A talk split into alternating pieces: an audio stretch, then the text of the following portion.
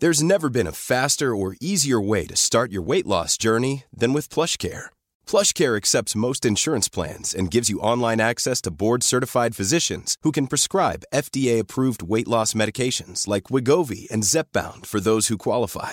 Take charge of your health and speak with a board-certified physician about a weight loss plan that's right for you. Get started today at plushcare.com slash weight loss. That's plushcare.com slash weight loss. plushcare.com slash weight loss. Spring is my favorite time to start a new workout routine. With the weather warming up, it feels easier to get into the rhythm of things. Whether you have 20 minutes or an hour for a Pilates class or outdoor guided walk, Peloton has everything you need to help you get going.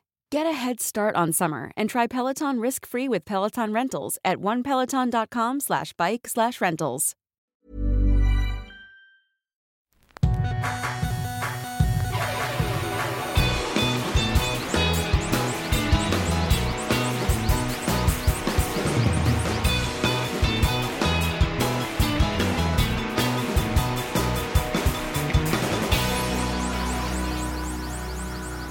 Bienvenidos a Dos Hombres Comunes, episodio 175. La ventaja, o la desventaja más bien, como hemos comentado en ocasiones anteriores, eso de grabar lunes y perderte de cosas que pasan la semana. Hubo un suceso en la semana pasada que también hasta el sábado tocamos ese tema. O sea, me llamó la atención que en ningún momento en la semana hubo un comentario entre nosotros dos sobre el hecho que Maradona se murió. Es que ya está todo comentado. No es como que iba yo a llegar contigo y que, oye, ¿no supiste? sí. Hace cuatro días se murió. Diego ¿Tú cómo te enteraste? Yo, fíjate que iba subiéndome al carro porque esa mañana estuve eh, envuelto en actividades de algún tipo de índole. okay. De las cuales... O sea, muy poco específico eso. Ajá. De las cuales yo, eh, mientras se llevaba a cabo esa actividad, yo no podía estar como que conectado con el mundo. Mm. Y pues salgo de, esa cita en la mañana Mm. y me subo al carro y normalmente escucho una estación por las mañanas, una estación de deportes. Y escuchaba como que un tono de dos comentaristas muy solemne, ¿no? No lo que es raro. O sea, muy así, hablando así. Este, y como que recordaban a alguien y se notaban muy tristes y muy sorprendidos, pero así, ¿no? Con este tono. Cuando normalmente hablan así, ya, ya hemos ah, tocado el tema. Y dije, ah, chinga, pues, ¿qué pasó? Abro mi celular. Tengo un grupo con unos amigos eh, en donde hablamos de, de fútbol. Y veo que la foto de portada de, o el profile pic de ese grupo era una foto de Maradona con un jersey del Monterrey. Ok. Y veo que hay muchos comentarios, o sea, muchos mensajes que, que no he leído y pues abro y nomás me cae el 20, ¿se acaba de morir Maradona o qué? Y empiezo a ver, y sí. Mm. Obviamente Twitter, Instagram, era una locura. Y, y, pues sí me enteré, me enteré, mm, yo creo que mucho después de la mayoría de la gente. ¿Y cuál fue tu, tu sentir al enterarte? Y, la razón por preguntarlo, ahorita voy a llegar a eso. Mi sentir. Pues es que yo, yo no tengo ningún tipo de, de relación con Maradona. Y no hablo de que no, no, no o sea, no lo conocí jamás. Nunca fue alguien admirado por mí. Y eh, antes de que la gente se empiece a volver loca y me empiezan a mentar la madre, les voy a, les voy a platicar. Obviamente sé que el señor estaba joven todavía. 60 años. 60. Mm. Cuando alguien, ya sea figura o no, muere pues, a temprana edad o antes de lo que normalmente pasa, siempre es triste. Así como puede morirse un actor, por ejemplo, se mueren actores famosos de Hollywood todos los años, normalmente ya viejos. Pues, hace poco se, se murió Sean Connery, ¿no? Pero él tenía ya de que 100. No, o sea, sin, jugar. No sé qué edad tenía, pero no era joven, En este caso, Maradona muere y yo y, empiezo a ver en, Twitter, pues mucha gente hablando y mucha gente lamentándose y mucha gente recordándolo a su manera. Algunos jugadores que sigo subiendo fotos con él o, alguna foto de, de Maradona portándolo o el jersey de Argentina, o el de Boca Juniors, o el del Napoli. Muchos, muchos, muchos. Yo creo que no va a haber eh, algún otro, deja tu jugador, alguna otra figura de trascendencia que, que le hagan, digamos, ese tipo de ese tipo y esa cantidad de homenajes Sí. que vimos en redes sociales Sí. y que hemos estado viendo en la televisión, en cualquier tipo de, de lugar donde pasa la noticia. Pero mi sentir, no sentí, o sea, sí dije, ah, chinga, mal pedo. Pero no es como que me puse triste. Sí. No sentí que, que perdía un- que, que se murió un ídolo mío. Y ahí te va por qué. A contrario de la música, yo en verdad, si no vi yo a un jugador jugar, no le, o sea, lo respetas por lo que fue, por lo que consiguió y todo, pero como que yo no tengo ese nivel de relación para yo decirle, para yo admirarlo. Sí, tú no porque, creciste viendo. porque no lo vi, no vi a Pelé. O sea, a Maradona sí lo vi jugar, pero ojo, eh, ahorita te cuento cuál es mi relación con el Maradona jugador. Cuando murió Johan Cruyff, pues yo sé quién era Johan Cruyff. En el momento que estaba vivo, yo sabía quién era. Yo sé lo que logró, yo sé lo que hizo como jugador, yo sé lo que hizo como, como entrenador. Ni sabía que se había muerto. Sí, hace pues, unos años, ¿eh? 2015, algo así, no sé seguro. Y me pasó igual con Maradona. O sea, nomás dije, ah, qué mal pedo. Y pues qué mal pedo también de Armando Maradona que murió antes de tiempo. Lo vi jugar por primera vez en el Mundial de Italia 90. Obviamente ya me habían contado quién era él. Vi videos del Mundial de México 86, donde pues en ese famoso juego de cuartos de final contra Inglaterra que hace que él mete gol con la mano y luego mete el que es muy nombrado como el mejor gol del siglo. Eh, ganan 2-0, 2-1, no me acuerdo. Otra vez, no, yo no viví el Mundial de México 86. O sea, sí estaba vivo, mas no lo vi. Entonces no, no, no, no tengo recuerdos, no tengo relación con ese mundial. Yo lo veo en Italia 90, veo los juegos de Argentina y no veo gran cosa.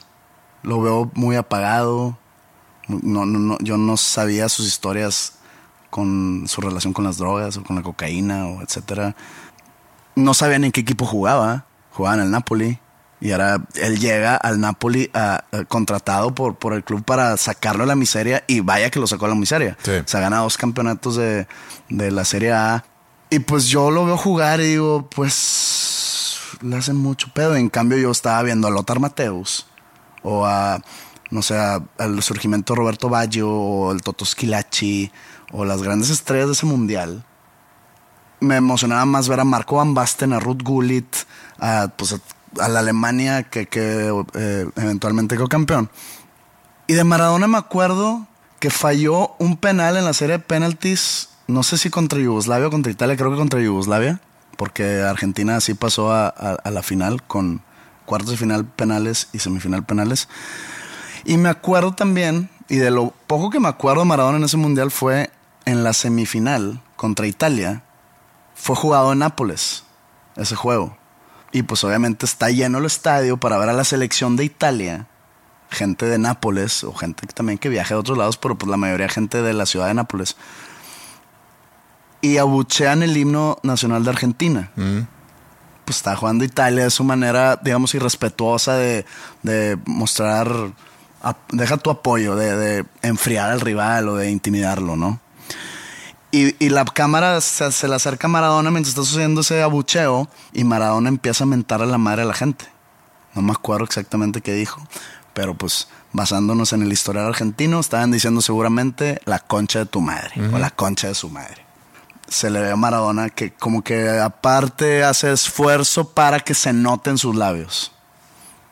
Y de eso es lo que me acuerdo de Maradona en el Mundial de Italia 90. Algo extrafutbolístico.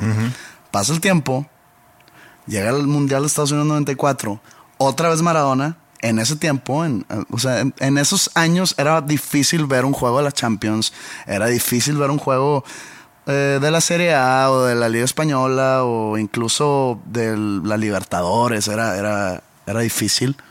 Entonces, pues no recuerdo en qué equipo estaba Maradona en el 94. No sé si en el Barcelona, no, no, no recuerdo. No, se fue de Barcelona para irse a Napoli, pero no sé de dónde, a dónde se fue después del Napoli.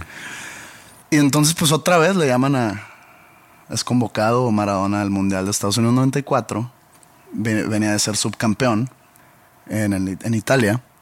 Y me acuerdo de algo específicamente de Maradona. Me acuerdo que solamente metió un gol. Buen gol. Un gol de media vuelta al ángulo muy bueno. Y cuando mete ese gol, va, busca la cámara más cercana, va y le empieza a gritar a la, a la cámara con cara de desquiciado. Y se acababa de, digamos, de poner la regla en los mundiales del antidoping, de, los exámenes antidoping post partido. Mm. Entonces cuenta la leyenda que los del antidoping ven, ven la cara de Maradona y dicen, ese vato va al examen antidoping ahorita. Y lo jalan y hay una, hay, también una toma donde la enfermera o alguien encargada de la FIFA para el antidoping lo va jalando y va Diego como que con cara de que ganamos, voy a salir negativo, o sea, no, sé estos que quieren. Y pum, salió positivo.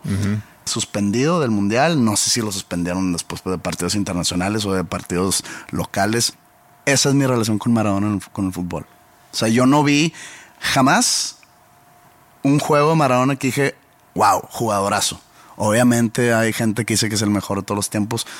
Viendo los videos, puedo decir, sí, era un crack. Increíble. Entonces, esa es mi relación con el fútbol de Armando Maradona. En cambio, cuando se llega a morir Lionel Messi o Cristiano Ronaldo o Zlatan Ibrahimovic o inclusive jugadores de antaño como Lothar Mateus, etcétera, que sí vi, Jürgen Klinsmann, yo creo que ahí voy a decir, ay, yo, vi jugar a este güey y este güey me emocionaba verlo jugar.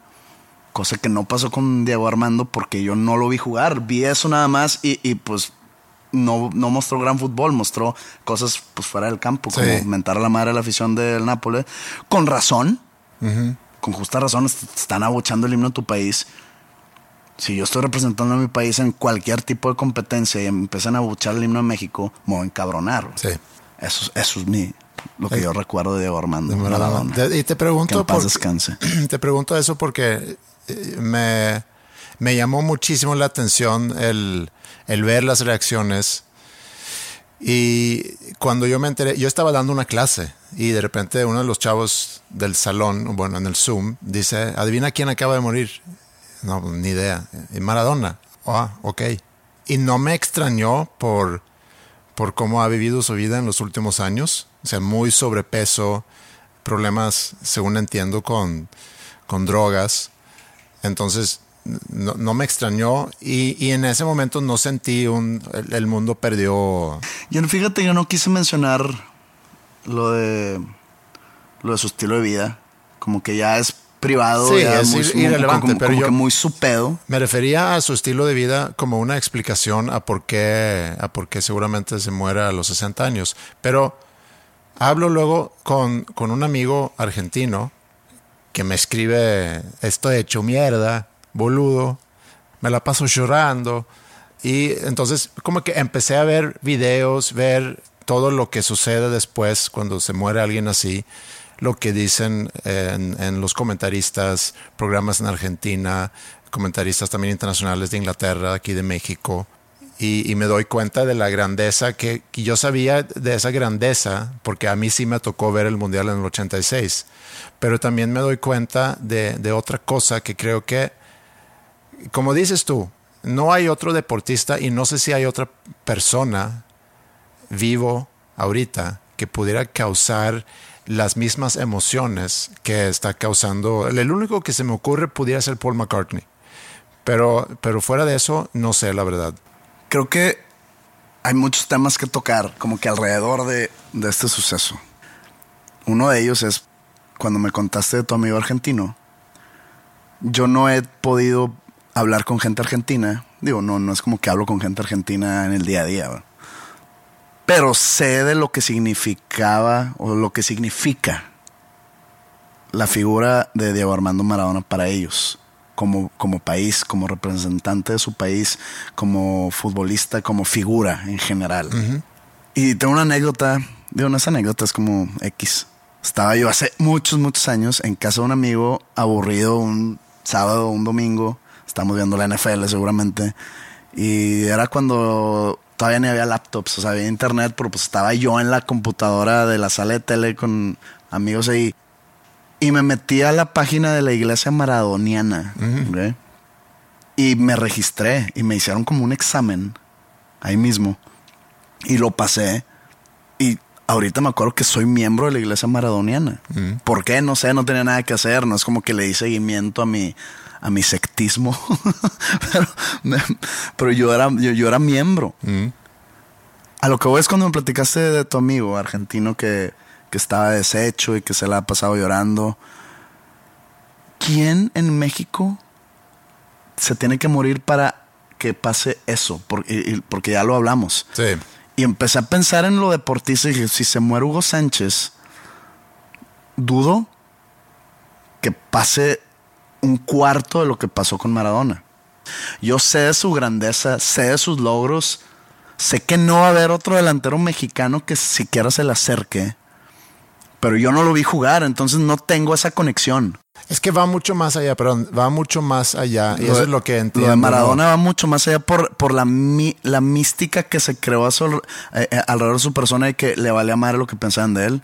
eh, que nunca fue incongruente con su discurso de que yo voy a hacer lo que yo quiera y a quien, a, a- quien le guste y a quien no, me, me vale madre. Y un representante también de- del, del latinoamericano nacido en pobreza que a través de su deporte, en este caso el deporte más grande del mundo y, y lo que representa el fútbol, en general el mundo eh, y, y quizá sobre todo en países como pudiera ser Brasil, Argentina, y lo que él le regaló a su país a través de su fútbol y también su personaje. Sí, y sí, ese sí. valemadrismo. Sé que es esa mística total lo que lo, lo que convierte en ese, en ese nivel de figura. Y también de gran corazón, según testimonios Sí, de dicen, que, varias que- personas. dicen que, era muy amigable, muy amable, Sí, etcétera. Y hay otras que dicen otras cosas, pero no vamos a hablar de eso ahorita. No, yo no, yo, yo no pienso hablar mal de Maradona. No. O sea, no, no, no le voy a echar tierra, jamás. Entonces, tratando de decir, bueno, Hugo Sánchez. Cuando muera Hugo Sánchez, que espero y sea en muchos, muchos, muchos años, no, no creo que pase lo mismo. ¿Quién se tiene que morir? Y te dije, pues Juan Gabriel o, José José pasó algo similar, o sea, a- a- guardando proporciones, no, no, no, creo que llegó a lo que, lo que está pasando con la muerte de Maradona. Y luego dije, Luis Miguel cuando se muera, ¿qué pedo? Pues va a haber gran pedo. Sí. Eh, o sea, no hay uno. No, no hay. Eh, es- mi conclusión es que no hay. No hay, no, no hay figuras deportivas que en verdad cargue la identidad mexicana como Ma- Maradona cargaba la identidad. No, pero ni siquiera a nivel O mundial. sea, Julio César Chávez. No. No, y digo, ahí no conozco yo lo suficiente en el- ese caso específico, pero pensando en... Valenzuela. No, no sé, güey. O sea, en verdad no sé quién pudiera llegarle a los. Deja tú a, a estar a la altura, llegar a los talones a Maradona en cuestión de, Lo que significó. de lo que significó. No, y, y como, como dices, santificaron a, a Maradona hace muchos años en Argentina. Si vamos a, a- nada más resumir un poco eh, sus logros, porque todavía era muy joven en el Mundial 82 y su obra maestra obviamente es el Mundial en 86, que luego al ver estos videos y escuchar comentarios me di cuenta de algo que no lo había pensado antes porque dicen que es muy difícil comparar los jugadores en diferentes épocas. O sea, comparar Maradona contra Pelé o Maradona contra Messi y, y Ronaldo. Pero el fútbol en ese momento, 70s, Estaba en un límite. Ochentas. Estaba en un límite como ahorita está en otro límite. Pero Sí. había un límite. y era un, un deporte muy cruel, donde te pateaban mucho, donde el, el árbitro permitía muchas cosas, no había la misma protección al jugador como lo hay ahorita. Y si le regresamos a, a cómo era el fútbol en los 60s, que eran la época o la década de Pelé, eh, pues era otro tipo de, de fútbol. Y hoy es otro tipo de fútbol. Y, hoy es otro tipo de fútbol. Entonces yo creo que Maradona le tocó en, en el momento el fútbol donde, donde más rudo se jugaba. Lleva él prácticamente solo, obviamente estaba en un gran equipo, pero lleva él a, Argentina a ganar el Mundial en el 86 y los lleva a la final en el, en el 90. Bueno, ahí, aunque era el capitán del equipo, no era como que el, el motor. A mí me- me decepcionó ver el mundial, ver los Juegos de Argentina y no ver al tal Maradona hacer lo que es conocido por, porque simplemente no lo hacía.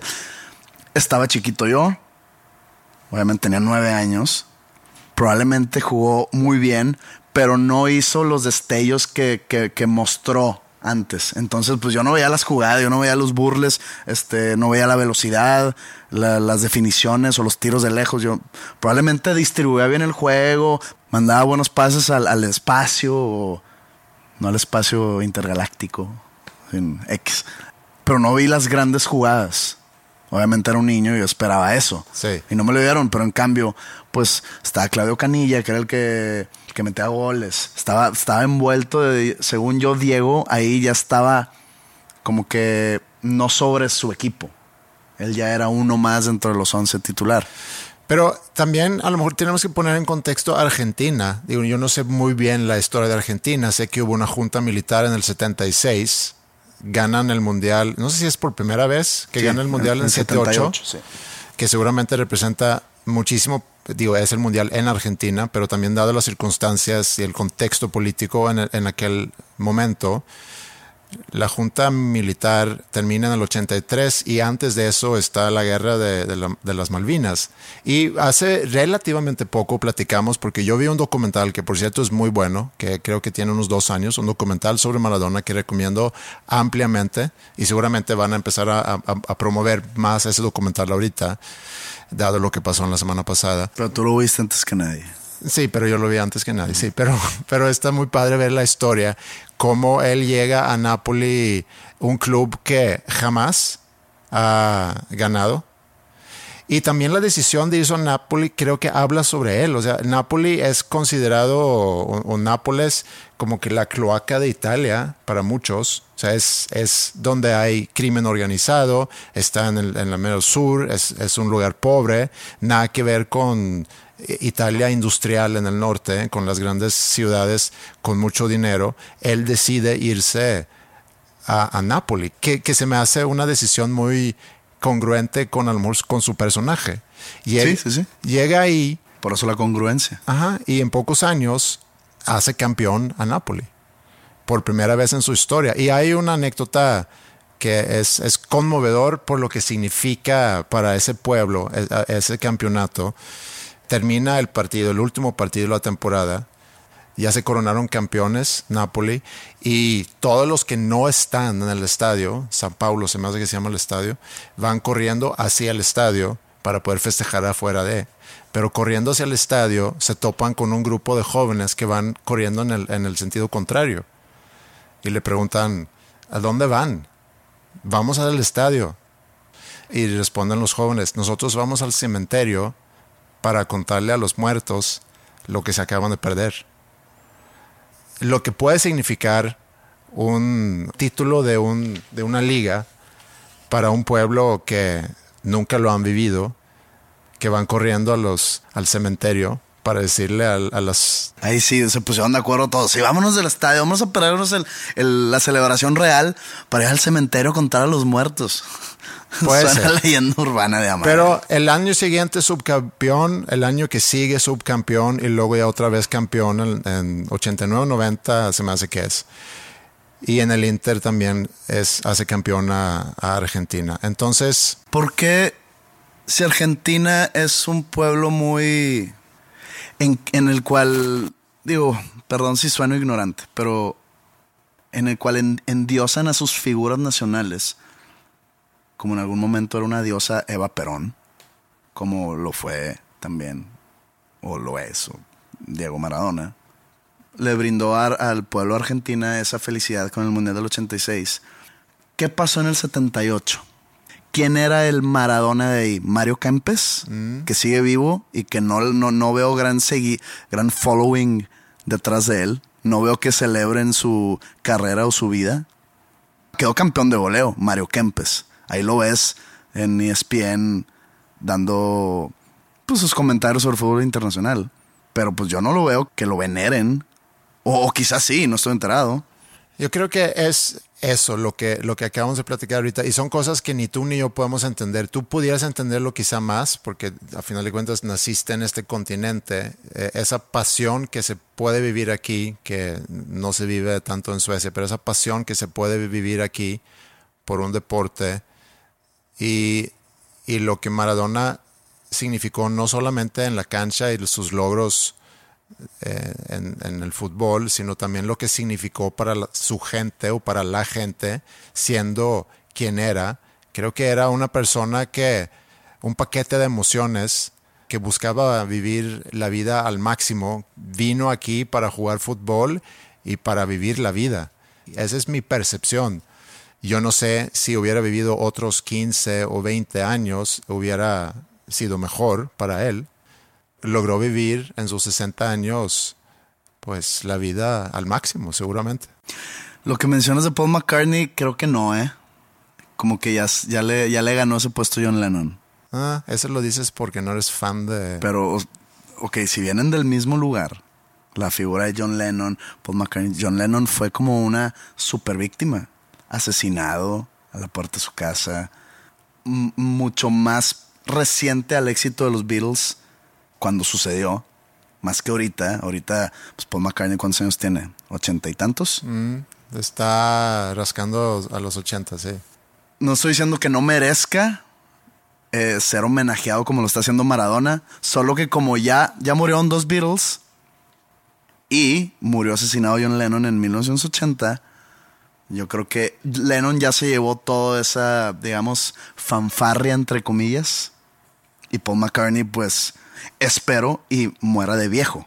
Y pues no, no tiene ese, ese tinte trágico como el morir asesinado por un fan. No creo que vaya a haber luto de tres días en Inglaterra cuando se muere Paul McCartney. No, como, creo. Como hubo en, en, Argentina. Y ahora, antes de que muriera Maradona, si nos hubiéramos hecho esta pregunta de que quién sería la persona en el mundo que hubieras mencionado a Maradona. Probablemente no. Ni yo.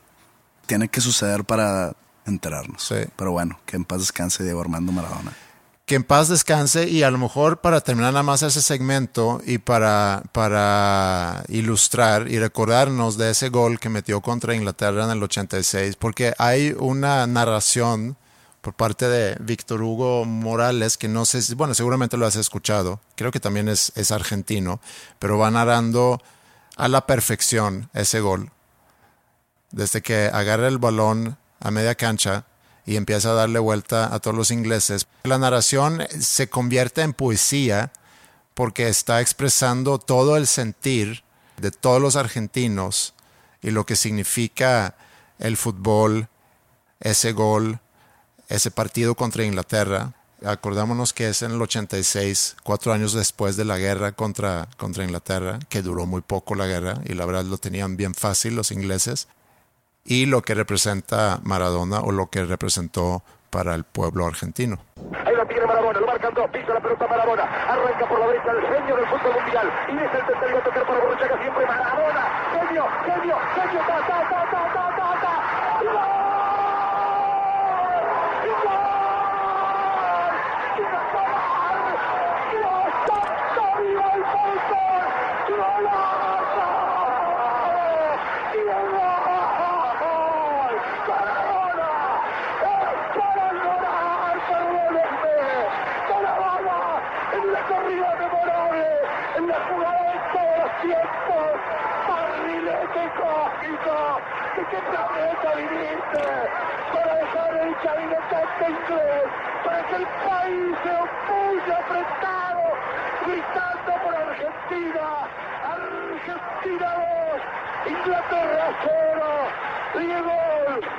Diego, Diego Armando Maradona, gracias Dios por el fútbol, por Maradona, por esas lágrimas, por este Argentina 2, Inglaterra 0.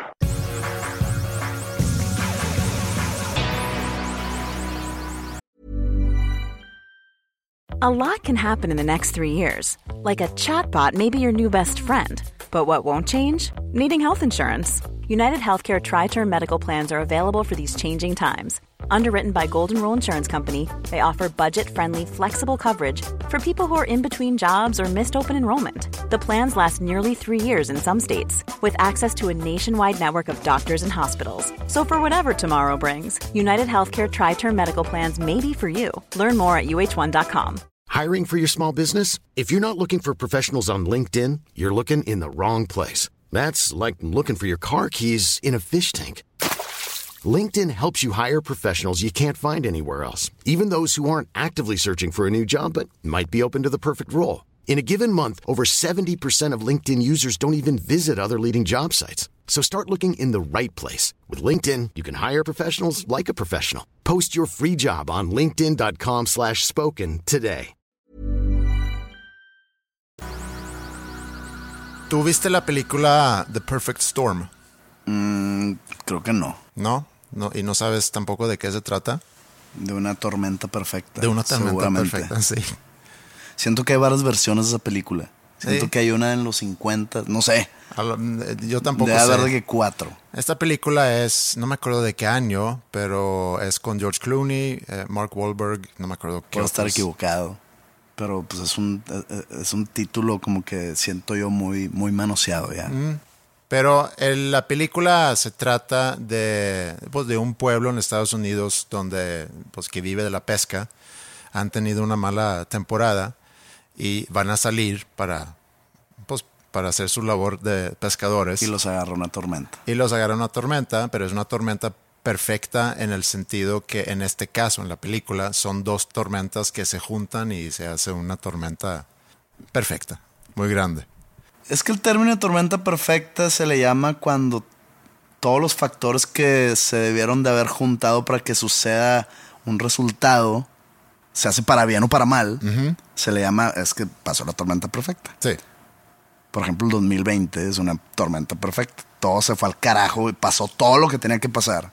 Y yo el viernes viví una tormenta perfecta. Entonces quisiera contarte mi viernes para ilustrar cómo puede, cómo puedes vivir una tormenta perfecta en un, en un día normal laboral. ¿Te fuiste de pesca? No fui de pesca. Y también recuerdo que en, en- muy al principio de este podcast, en, en un episodio me preguntas, oye, ¿tú qué haces? ¿A qué, te, ¿A qué te dedicas realmente? ¿Habrá gente que piense que te dedicas nada más a este podcast? A veces pienso que sí, fíjate. a veces pienso que, oye, ¿por qué no graban, no sé, todos los días? Sí, llega, llega, llega ese tipo de mensajes. ¿O por qué no hacen dos episodios a la semana? Me enseñaste un mensaje esta semana. ¿Qué decía? Algo de que se tuvo que decir y se dijo que el podcast más chingón ya no es el de ustedes, es el de, Sí, llegó de el Roberto de Martínez. Roberto y, y dijo con permiso. Ah, sí, con permiso, el- su podcast ya no es el más chido. Sí. Hey, nosotros no queremos ser el, el podcast más chingón. No- no- nosotros tenemos suficiente con nuestra poca audiencia. No queremos ser famosos. Bueno. No queremos vivir de esto. Pero, pero puede, ser, puede ser que haya gente que sí piensa eso. Entonces, al, al contar mi viernes, Almor puede cambiar esa percepción. Yo los viernes me despierto un poquito más tarde que los otros días de la semana. Doy una clase a las 9, entonces en lugar de despertarme temprano para hacer ejercicio y luego dar clase, me, me despierto un poquito más tarde, tomo mi café, reviso mis mails, aprovecho para anunciar que hay un episodio nuevo del podcast y, y ya, checo si hay algún otro pendiente y luego ya hago mis últimas preparaciones para mi clase a las 9, que es de ética y valores, los viernes a las 9. Esta semana platicamos que hay diferentes identidades culturales en diferentes países, comparamos un poco eso y luego ya les pedí eh, escribir sobre su propia identidad, cosa que resultó ser difícil. Creo que es difícil, pero vale la pena hacer el intento de, de identificar cuál es mi identidad como persona, quién soy. Porque cuando nos toca presentarnos, solemos dar información sobre puras circunstancias, de cuál es nuestro nombre, de nuestra edad, a qué nos dedicamos, ¿Dónde venimos? de dónde venimos, igual y podemos inclusive describirnos físicamente y nada de eso tiene que ver con quiénes somos como personas. Entonces hicimos la clase, termino la clase a las, a las 10 y tengo ahí algunos pendientes seguramente que resolver, entonces no empiezo a hacer ejercicio quizás hasta las 10 y cuarto. A las once y media todos los viernes tengo junta con uno de los estudiantes de la prepa para platicar sobre cómo va su progreso. ¿Con uno o con, varios? No, con uno nada más. ¿Y ese por qué tiene esa atención especial? Tengo juntas con varios Y él en particular en su momento me solicitó tener juntas conmigo los viernes, entonces sí, esa es parte del, de la atención personalizada. ¿Y qué pasa si cuatro te piden eso? No, lo puedo hacer también, pero lo- no lo hago quizá el viernes, sino veo a uno el Ah, pero lunes. no, no, no sería una junta con los cuatro al mismo tiempo. No, no, no, son pláticas así, de uno a uno. Que pueden ser pláticas cortas, pero es para resolver alguna duda o para ver cómo van, cómo están también. Es, es mucho eso. Psicólogo también eres. Eh, no, no tengo ninguna credencial que diga que soy psicólogo, sino es más bien sentarnos a platicar. ¿Tienes una credencial que, que eres podcastero? Eh, sí, 175 episodios. No tienes palomita azul, güey. Al parecer a la gente palomera, para ellos no tienes No. credencial ni identidad. No, no, no es una sesión de psicólogo, para nada es eso. Sino es una tocada de base. Entonces, vamos a, a recapitular y vamos a quitar esa frase. Dila otra vez. Refrasea. O sea, no- Diga- no digas tocamientos cuando estás hablando de alumnos. Ah. Aunque sea de base. es una, es una llamada de ver cómo estás, cómo te sientes, qué necesitas de ayuda, hay algo que quieres rebotar conmigo. Aclarado. Tocamos base. Yo nomás estoy echando la mano. Está bien. Puede ser usado en tu contra en el futuro. Mira, ahí en el episodio 175. Dijo. Bueno, esa junta puede durar 15 minutos, 20 minutos, media hora. Este viernes duró casi media hora, entonces para las 12 eh, él ya se metió a otra clase y yo ya tenía tiempo para ver otros pendientes. Otra vez revisé mi mail, WhatsApp, preparé los pagos que tenía que hacer ese día porque es cierre de mes, el viernes pasado, y entonces preparé pagos para todos los maestros, tanto de Land School como de School of Rock. Y ya a las doce y media tenía otra junta con una pedagoga especialista que está apoyando a uno de los otro estudiante y entonces era una tocada de base otra vez con esa persona para ver el progreso que están trabajando y cómo podemos nosotros implementar estrategias para que le vaya mejor, etcétera. Y cuando terminamos la junta ya es la una y media y me doy cuenta que tengo poco tiempo para prepararme para mi próxima actividad que es a las tres, donde voy a ser anfitrión en un congreso de neuroeducación. Ahora eres neurólogo. No, pero me invitaron a ser anfitrión eh, y presentador ¿Por? En, en ese congreso. Porque tiene que ver con educación y porque somos parte de los que organizamos este congreso. Te autoinvitaste como moderador. No, no me autoinvité, me, me propusieron como, como anfitrión y dije, ah, pues sí, Anfitrión, perdón. sí, lo puedo hacer. ¿Qué hace un anfitrión? pues en este caso no es tan complicado. Digo, quizás No, o sea, un más- anfitrión, que, o sea, definición de anfitrión es, te invito a mi casa Mm. Y al momento que sucede esa reunión, el anfitrión es el dueño de la casa, quien va a atender a sus invitados. Sí. Ese es el papel del anfitrión. Sí, atender a sus invitados. Entonces tú atendiste a tus invitados. A lo no sé si anfitrión aquí es, digo, obviamente eh, doy la bienvenida y presento a quienes vayan a exponer en este congreso, que eso sí son neurólogos, doctores en educación, es como el maestro de ceremonias, más maestro bien. de ceremonia, sí. Más bien como MC entonces. Ok. Que me toca presentar, entonces es conocer un poco sobre las personas que van a presentar, qué van a presentar, pero luego también hacer resumen del día anterior, o sea, porque duró tres días, del día anterior hacer un pequeño resumen al iniciar el día siguiente de que, qué vimos ayer, Como en las series. como en las series y, y tratar de construir un hilo conductor entre Previously on 24. previously on el Congreso sí, en neuro- Neuroeducación. ne- neurolingüística. ¿no? Neuroeducación. Y me doy cuenta que tengo poco tiempo. De, de ser maestro de ceremonias. No. Sí, no me he enterado de, de otra, de otra que hayas tenido. ¿no? De prepararme para Ah, ah, esa actividad que inicia a las 3. Entonces eh, me pongo a revisar ahí información, un poco sobre qué se platicó el día anterior eh, y apuntes que yo había hecho. Empezó el jueves esto.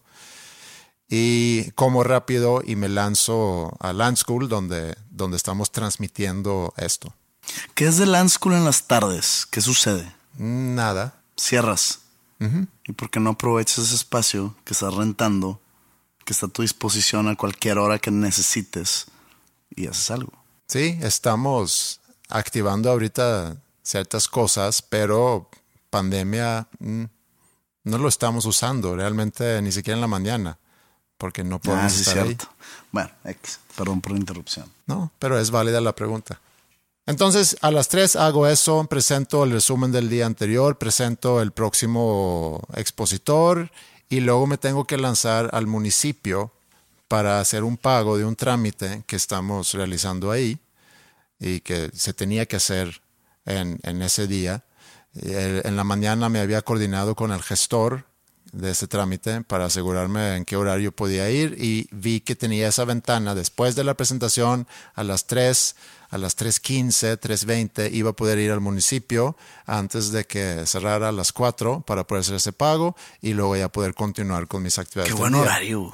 Las 4 pm. Ah, adiós. sí. Sí, de lujo.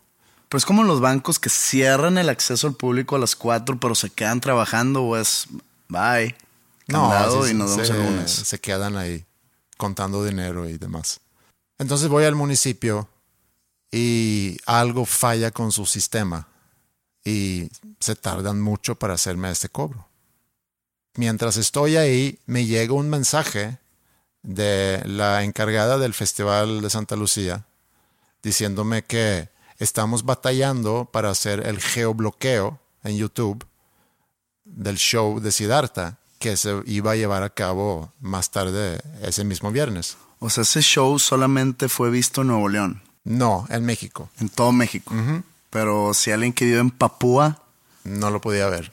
O más bien, eso era lo que nos habían pedido de Sony Music. Entonces, déjame regresar un poco para explicar y poner en contexto ese dilema que ahí se está empezando a... Eso es como que los primeros nubes que se empiezan a formar en el cielo, es ese mensaje. Aparte de que tenía una agenda bastante complicada ese día, va a haber un show de Siddhartha el- en la noche. Primero iba a ser en streaming y luego ya el semáforo se puso en, naranja o casi verde. Entonces dijeron, bueno, puede haber algo de público y luego ya se cambió el semáforo. Pero en el momento que se dice que esto va a ser en streaming, entran ahí muchos actores a opinar sobre cómo se puede llevar a cabo ese, ese concierto. Ya no estás hablando nada más con el management y el booking del artista, sino también tienes que hablar con la editora, quien administra el catálogo o los derechos de autor de, de las canciones o la obra de, ese artista. Y luego tienes también la disquera, que es dueño del máster de esa obra y que invirtió y también quiere un retorno a su inversión. Las disqueras, y eso lo hemos platicado aquí antes, las disqueras desde hace unos años o varios años ya no solamente agarran lana de la venta del disco, sino también agarran lana de, los, de las presentaciones en vivo, etcétera, ¿no? Venta de merch. Entonces yo hace tiempo había hablado con tanto la editora, que es Warner Chappell en este caso, y la disquera, que es Sony Music. Sony Music dice, no hay problema, lo pueden hacer, nada más existen algunos requisitos, que no puede vivir más de cierto número de horas en plataformas y tienen que geobloquear la señal para que no se pueda ver fuera de México. Muy bien. Buena palabra. El geobloqueo. Sí, geobloqueo. Quiero geobloquear a alguien. ¿Quieres ver mi, mi contenido en Instagram? Tienes que ir a Papua New Guinea a huevo. Y nada más Ahí nomás para ti está abierto. Es una buena forma de discriminar. Te, lo- te dejo la, la- la posibilidad, pero tienes que irte hasta allá. Tienes que ir allá para ver mis fotos. O comprarte el servicio de, de manipular tu, tu dirección de IP para que aparezca y así le das vuelta al algoritmo. y- Sí, entonces busco a la persona de, de Sony Music, no me contesta. eh, le llamo a otra persona de Sony Music quien, quien en su momento me había atendido y me contesta, y, pero me dice, ya no trabajo en Sony Music, pero, pero, y ahí como que se empieza a nublar aún más. Eh, pero déjame, pongo mensajes aquí a la gente, nada más que es viernes y nosotros trabajamos hasta las 2, o sea, peor que los bancos. Y yo, híjole, esto va a estar bastante complicado. Y esos güeyes sí se van. Sí, se van a comer van a y comer la comida se, se convierte en cena y Es lo que aquí en Monterrey conocemos como la comida chilanga. Sí, pero no estoy de acuerdo con eso porque entonces ya en cualquier lado que haga alguien eso, ah, te aventas una comida chilanga. Sí, o el viernes chilango, que se van a comer y luego ¿Y ya qué no tal si eso también sucedía en Zacatecas? Puede ser, el viernes. Zacatecano. Y me empieza a preocupar un poco. Hablo a la gente responsable de redes y me dicen, sí, efectivamente YouTube ha cambiado algo y no podemos acceder a, a geobloquear, entonces no sabemos qué va a pasar, necesitamos un permiso de Sony Music para que se transmita, etc. Por fin ya se comunica conmigo la abogada con quien en su momento había platicado del departamento jurídico, también pensando en la burocracia que esta decisión seguramente requiere y que estamos a pocas horas del show, me empiezo a estresar mucho ya me contacta esa abogada y me manda un mensaje y me dice, ¿qué, qué es lo que no pueden hacer? Y le digo, no podemos geobloquear. Me dice, bueno, ¿dónde están las ligas? Y con las ligas se refiere a la liga de YouTube y a la liga de Facebook, donde esos eventos más tarde en la noche van a vivir. Y le mando las ligas y me contesta, ¿por qué me mandas las ligas hasta ahorita? Yo necesitaba esas ligas hace siete días ¿Y por qué hace siete días no te las pidió? Va, es parte de. Yo necesitaba esas ligas hace siete días para poder hacer un white flag con YouTube y con Facebook. Y un white flag quiere decir, en este caso, la disquera anunciando o avisando a YouTube y a Facebook que va a haber un contenido con derechos de autor presentándose tal día en la noche y tienen nuestra autorización para que ni YouTube ni Facebook decidan tumbar esa señal por falta de permiso. Y le digo, pues yo no sabía que te tenía que mandar esas ligas hace siete días. Me dice, dice en la carta. Yo sabía de la existencia de la carta, pero la carta no era para mí, sino era una carta con la disquera Tú no ibas a leer una, una carta ajena. que no era para mí, pero yo Es, gestioné. ese es delito. Sí, si no quería meterme en delitos, en leer cosas que no, que no son mías. No sé si sea muy perseguido ese delito, pero lo es. Y tú como abogado lo sabes muy bien. Leer correo ajeno no es bueno. Hasta rimé. Yo había gestionado esa carta entre el festival y en este caso la disquera, donde la disquera le otorga el permiso al festival de hacer esa transmisión en vivo y cuáles son los requisitos. Me entero después porque abro la carta y ahora sí la leo para ver qué fue lo que pidieron en esa carta. Y le digo a la persona del festival, es que se deberían haber mandado las ligas hace siete días para poder liberar todo. Y la del festival me dice, pues sí, te mandé las ligas hace siete días. Olas. Y me manda un screenshot del WhatsApp donde sí me había mandado las ligas. Eso fue tu culpa, básicamente. Pues, espérame tantito, porque veo esas ligas y lo que me pone que es, aquí te mando las ligas por si te las piden de Sony. Y eso por si me las piden porque nunca me la pidieron, entonces pues nunca, nunca las mandé. A mí nadie me pidió las ligas. Entonces ahí sí ya está el cielo prácticamente negro y nada más pienso en que estamos organizando un evento con Siddhartha donde existe una alta probabilidad Que no se haga. que tanto YouTube como Facebook vayan a tumbar la señal. Para ese entonces ya estoy de regreso en Land School y tengo una hora para hacer todos los pagos a todos los maestros, que si no los hago me, me van a mentar la madre, porque es quincena, y tengo una hora antes de mi próxima intervención en este congreso presentando el, el- próximo expositor. Entonces, ya es tarde y el banco ya no me deja hacer multipagos. ¿Qué es multipagos? Entras y programas todos los pagos y nada más usas tu token una vez para mandar todos los pagos. Pero después de cierta hora ya no lo puedes hacer. Entonces tengo que hacer cada pago uno por uno. Y en ese inter también empiezo a recibir mensajes tuyos preguntando sobre cuál es el plan para la noche, a qué horas vamos a ir, cómo vamos a ir, Que vamos a tomar, lo más importante. cómo vamos a hacer con la tomada. Y digo, Y decidiste pelar mis, mis mensajes porque pues eran los más importantes. pues te terminé La prioridad. mandando con otra persona para que te atendiera ahí y se resolvió a final de cuentas eso. Entonces, ya estoy yo bastante estresado, tengo que hacer los pagos, tengo que eh, resolver ese gran problema eh, y salvar el show, salvarme la vida probablemente, y mi reputación como en este caso proveedor al festival eh, con talento, tengo que preparar mi intervención en el próximo bloque del Congreso donde tengo que presentar el próximo doctor en neurociencia y su presentación. Tengo que llegar a la casa, ir rápidamente al venue, coordinar también para que tú a gusto puedas trasladarte al venue después que yo, porque yo tenía que ir antes. Entonces, coordino eso en ese inter. Y le llamo a Flippy que ya está en, porque estamos trabajando esto en conjunto, que ya está en el venue. Cuento todo lo que está pasando y le digo, ¿sabes qué? Ya no sé qué va a pasar, pero es cuestión de cruzar los dedos, nada más. Llego al venue, empieza el show, estoy como que muy atento de lo que está sucediendo en Facebook y YouTube para que no se tumba ahí ninguna señal.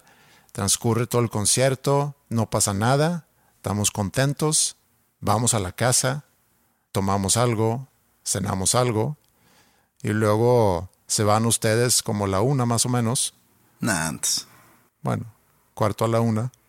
Y en lugar de irme a dormir, empiezo a revisar eh, los síntesis que me habían mandado de las pláticas que me perdí por haber ido al concierto, porque el día siguiente a las nueve de la mañana tengo que hacer un resumen de esas pláticas en mi intervención sábado en la mañana. Entonces abro compu, me pongo a ver eso, redacto algunas cuantas cosas y luego ya me voy a dormir.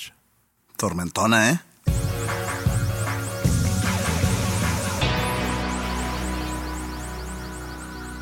Pues no sé si tenemos más cosas de qué platicar hoy, al menos de que tú tengas algo que quisieras compartir sobre tus experiencias futbolísticas de la semana. No, fíjate que es de estas veces que el podcast adolece de que se graba cinco días antes de que sale. Ahorita con todo el tema de Maradona, pues que muere el miércoles y vamos a estar, entre comillas, hablando de él diez días después. Sí. Parece que, que somos eh, portadores de noticias ya gastadas, pero pues no, no, no, no, tuvimos chance de hablar de esto y creo que es un tema que merecía que lo hiciéramos. Sí.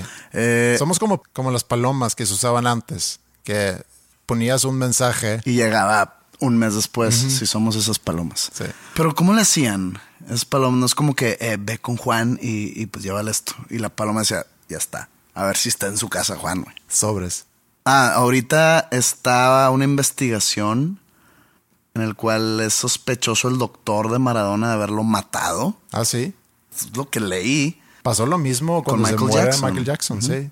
Que debatísticamente hablando, yo dije que con Michael Jackson yo sentí más, más pedo. Fue hace 10 años, Sí. pero yo sí sentía mucho más efervescencia en, en la gente por la muerte de Michael Jackson. No sé, chance es mi memoria haciéndome una jugarreta. No, yo creo que eh, eso lo puedo entender, pero como también había mucho, y no porque no había controversia alrededor de, de Maradona, pero la controversia alrededor de Michael Jackson y más ya con el documental que salió hace unos años, había gente obviamente extrañando mucho a Michael Jackson.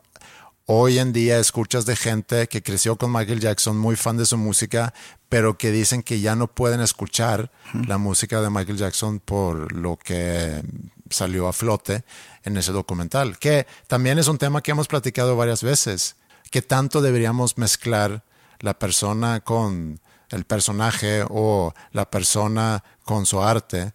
Pues es que ya aquí es de valorar si lo que viste en ese documental lo crees o no. También. Yo en su momento te dije que no que no lo creía, sino se me hizo muy ojón pa' Paloma muchas cosas de lo que sucedían en el documental. No lo he visto la sobre verdad no lo todo quiero ver. del lado de los papás de los niños. No sé, X. Eh, pero sí, ahorita está esa investigación que están culpando al doctor.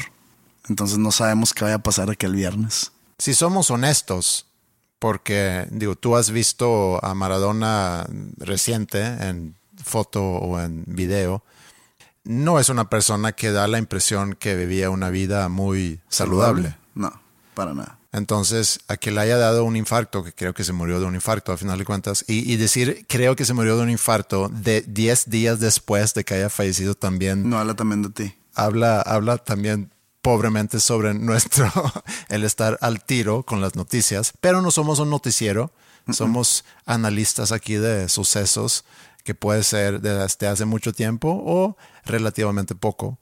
Entonces no nos culpamos demasiado por eso. Pero el que haya muerto de eso no me extraña. Entonces no sé qué tanta intervención o mala intervención de un doctor se requiere. A lo mejor no logró salvar una vida. Yo hace poco participé en un curso de primeros auxilios y ahí en el curso nos informan que aunque tú sepas dar eh, CPR, es muy poco probable Que lo logres. que la persona, la sí, que la persona sobreviva.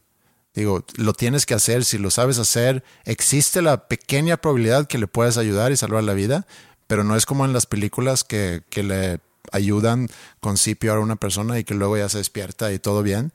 Tengo entendido que es muy poco probable que suceda eso. Entonces, no sé eh, si el doctor haya causado. ¿Quién sabe? ¿Quién sabe? Sí. Pero bueno. Eh, perdón por los 10 días después. A veces sí sucede. Y eh, pueden todavía darse la vuelta por la tienda para llevarse algo para ustedes o para un amigo, para una amiga, para un hermano, un primo. Y nosotros nos regresamos aquí en la próxima semana con información. Vieja. Saludos.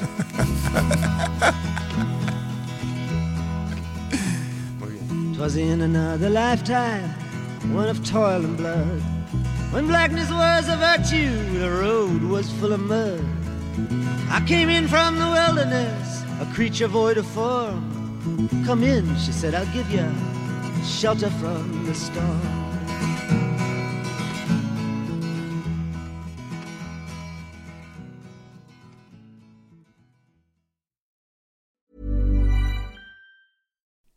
You like to look five years younger? In a clinical study, people that had volume added with Juvederm Voluma XC in the cheeks perceived themselves as looking five years younger at six months after treatment. Look younger, feel like you. Add volume for lift and contour in the cheeks with Juvederm Voluma XC. Reverse signs of aging by adding volume to smooth laugh lines with Juvederm Volure XC. For important safety information and to find a licensed specialist, visit juvederm.com. That's J U V E D E R M.com. Not for people with severe allergic reactions, allergies to lidocaine, or the proteins used in Juvederm. Common side effects include injection site redness, swelling, pain, tenderness, firmness, lumps, bumps, bruising, discoloration, or itching. There's a risk of unintentional injection into a blood vessel, which can cause vision abnormalities, blindness, stroke, temporary scabs, or scarring. Talk to a licensed specialist to find out if it's right for you.